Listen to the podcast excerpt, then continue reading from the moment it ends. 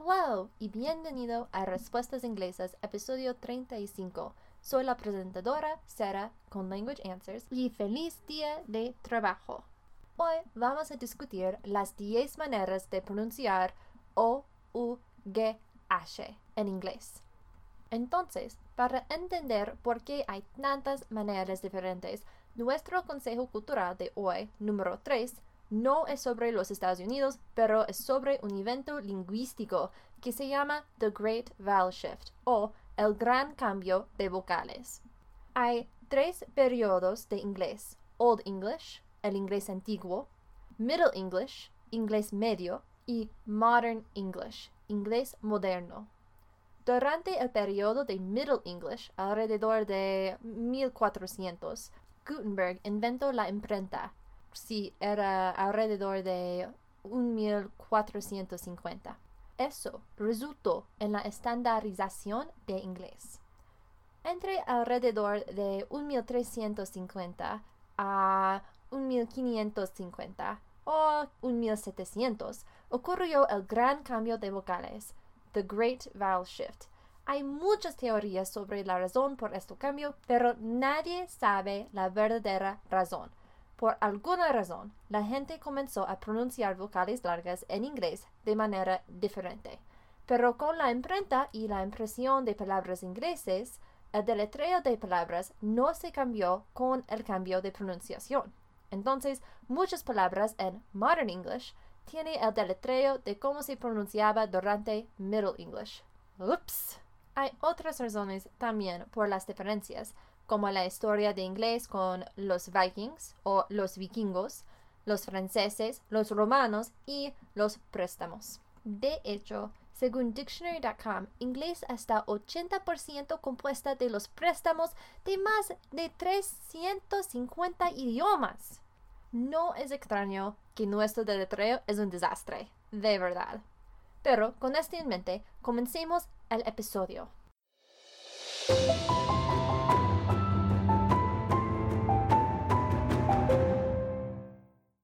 El primer sonido es through.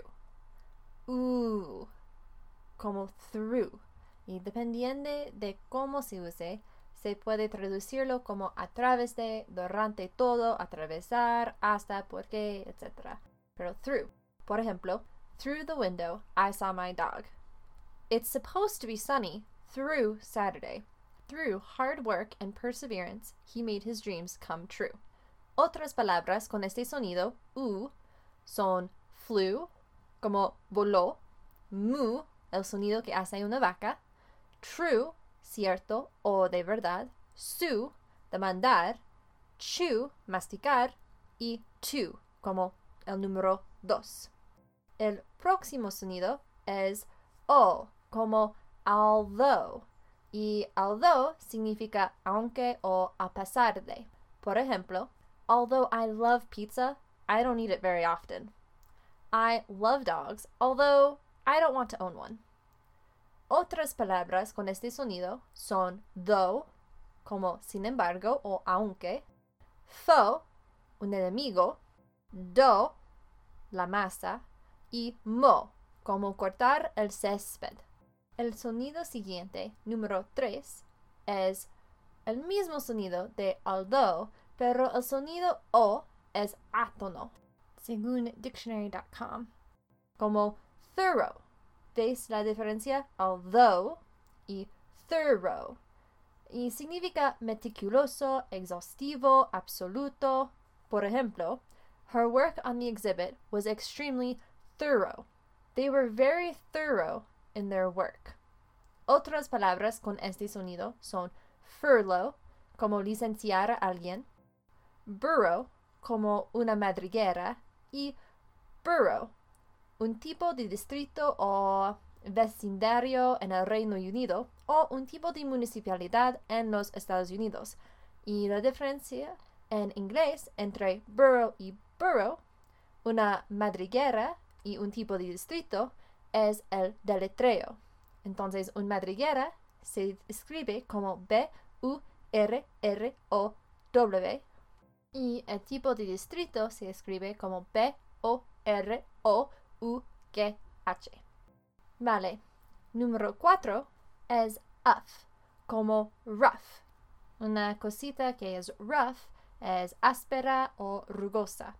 Pero también esa palabra tiene muchísimas otras traducciones, pero no vamos a discutir todos. Algunos ejemplos son The brick feels rough. This texture is rough and slightly hurts my hands.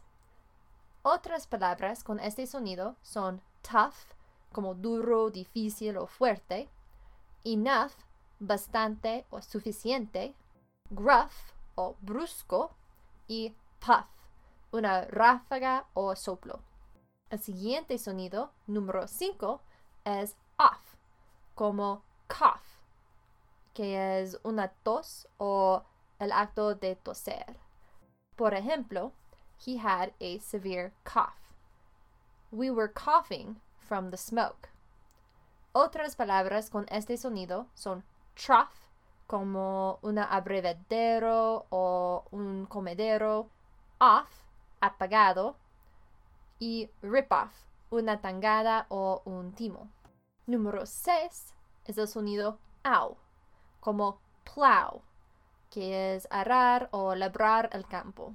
Este deletreo es más común en el RU o el Reino Unido, pero a veces lo se usa en los Estados Unidos también. Por ejemplo, yo y mi esposo pensábamos que plow con O-U-G-H era para el acto de arar, pero P-L-O-W era para la barredora o el arado, el equipo. Por ejemplo, the farmer plowed the field.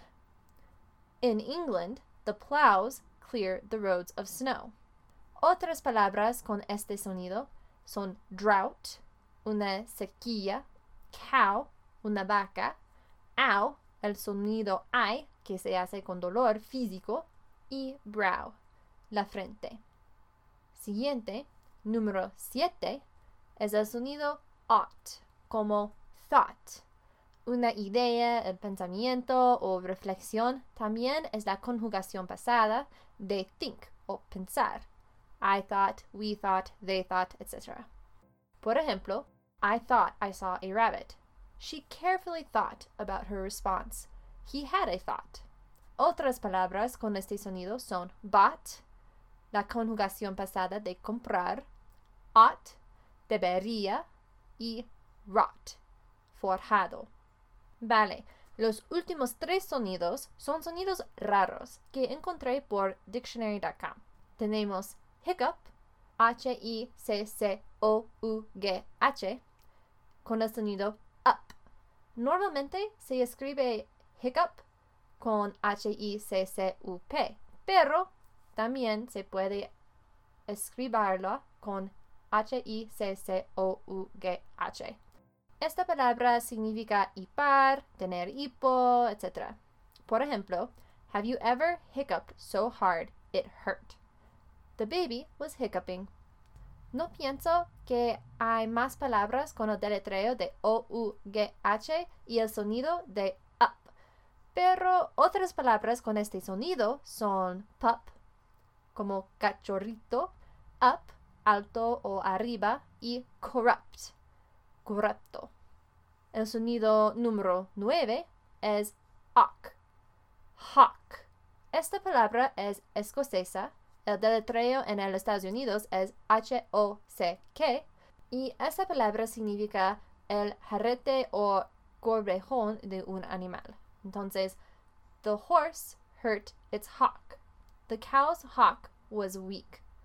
No pienso que hay más palabras con el deletreo O-U-G-H y el sonido de ock, pero otras palabras con este sonido son block, como un bloque, mock, para rodear a alguien o burlarse de alguien, y knock, como tocar la puerta. Y el último sonido es loch, L-O-U-G-H, loch. Esta palabra es irlandesa. El deletreo en los Estados Unidos es el deletreo escocés loch, L-O-C-H, y significa un lago o un bahía parcialmente sin litoral. Por ejemplo, let's go to the loch. Are there any fish in the loch? No pienso que hay más palabras con el deletreo O-U-G-H y el sonido de OH. Pero otras palabras con ese sonido pienso que son generalmente de origen alemán porque inglés no normalmente tiene ese sonido. OH, con la excepción de Irlanda y Escocia. Claro que sí.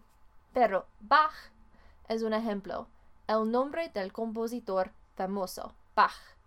Eso es todo por hoy.